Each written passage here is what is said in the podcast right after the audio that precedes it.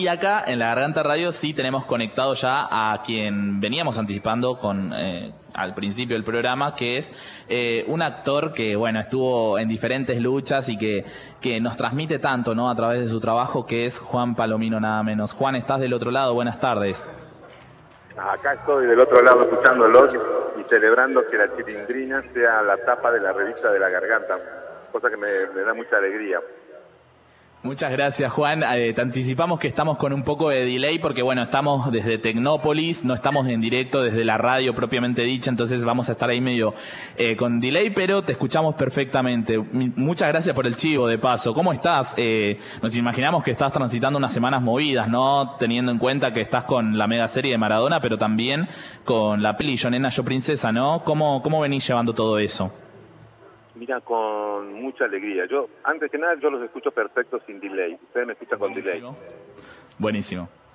Bueno, bien, bien, digamos, eh, a ver, transitando la experiencia de lo que significa una superproducción a nivel global, muchas notas de todo tipo para todas partes del mundo, celebro la experiencia, y por otro lado también paralelamente haciendo notas con una de las películas que en estos últimos tiempos así es más vista, ¿no? Que es John Nena, princesa, que habla de las infancias trans.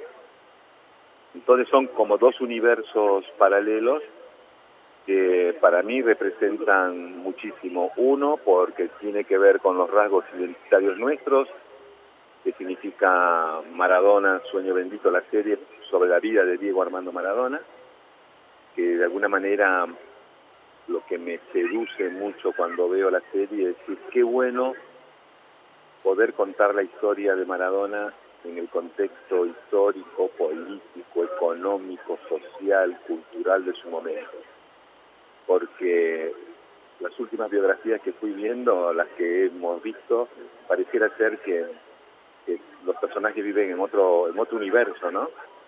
Se descontextúan totalmente, se desdibujan y celebro eso para que las nuevas generaciones, aquellos que están más anclados y activos en las nuevas tecnologías, puedan entender el porqué de muchas cosas, del porqué de, de, de unas cuantas generaciones que queremos, respetamos, admiramos y extrañamos a Diego Armando Maradona. Y por otro lado, la película de Federico Palazzo, basado en, en el libro de Gabriela Mancilla, Yo, Nena, Yo, Princesa, que habla de las infancias trans.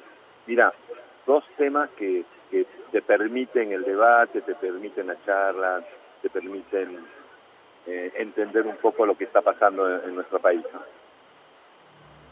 Juan, eh, en esos dos, en esas dos producciones donde estás trabajando, hay algo que se resalta mucho y es la identidad, ¿no? Eh, un pibe de Fiorito, un pibe de Fiorito que salió del corazón de nuestros barrios, podríamos decir, llegándole al mundo, pero también el caso de la identidad de géneros con Yo Nena, Yo Princesa, ¿no? Que vos también, teniendo en cuenta tu historia, también tu, tu ascendencia peruana, ¿qué puedes contarnos? ¿Qué importancia tiene el valor de la identidad y también cómo, cómo se tendría que trabajar más a nivel cultural al respecto? Bueno, para mí la identidad es, esencial para, para entendernos en el día a día, o sea, recuperar tu identidad, establecer vínculos con tu identidad, trabajar e investigar sobre tu identidad, habla de la construcción de, de, un ser humano, y valga la redundancia, de nuestra identidad, de nuestra idiosincrasia. Entonces, eh, como ciudadano, como eh, transitar esta experiencia de, la ficción en dos puntos que no están muy alejados, pero pero porque hablan también de la identidad y de la idiosincrasia y hablan también de la política y de la política de Estado y de, lo, de lo que significa transitar la vida, porque ambas películas, ambas películas en, la serie y en la película John Lennon Princesa también está presente el contexto histórico, político, social. ¿no?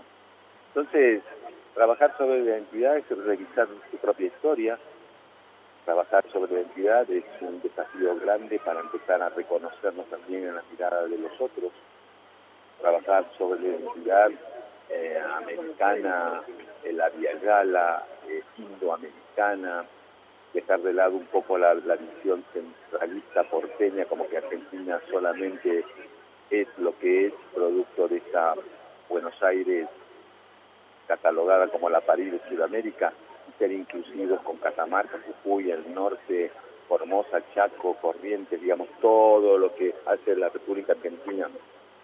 Eso es hablar de identidad, establecer contacto con distintos, con distintos puntos cardinales de nuestro territorio y también, o, y más profundamente, en el territorio de la memoria, ¿no? La memoria es lo que nos permite estar vivos, lo que nos permite entender nuestra genealogía, lo que nos permite en la memoria es estar eh, investigando sobre nuestra genealogía y, y, saber que el componente de nuestra sangre es en su 80% pueblos originarios y un 20% de, de migración.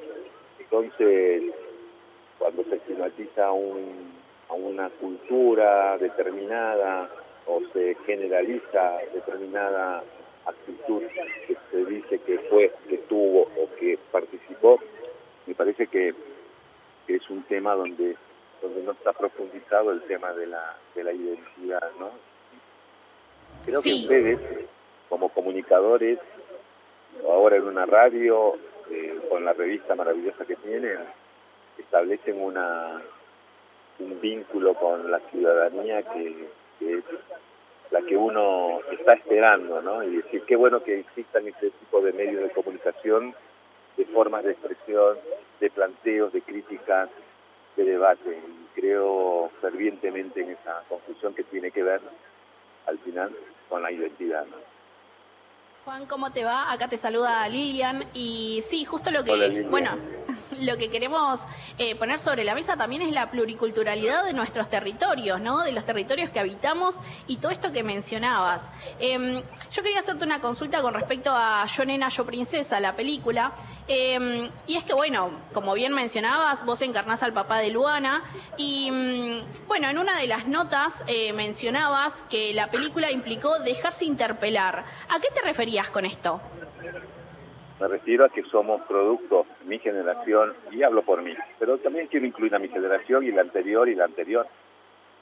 Producto de una construcción, de una identidad que tiene que ver. En mi caso particular, yo nací en La Plata y me crié en Cusco, en Perú. A los tres años estaba viviendo en Cusco.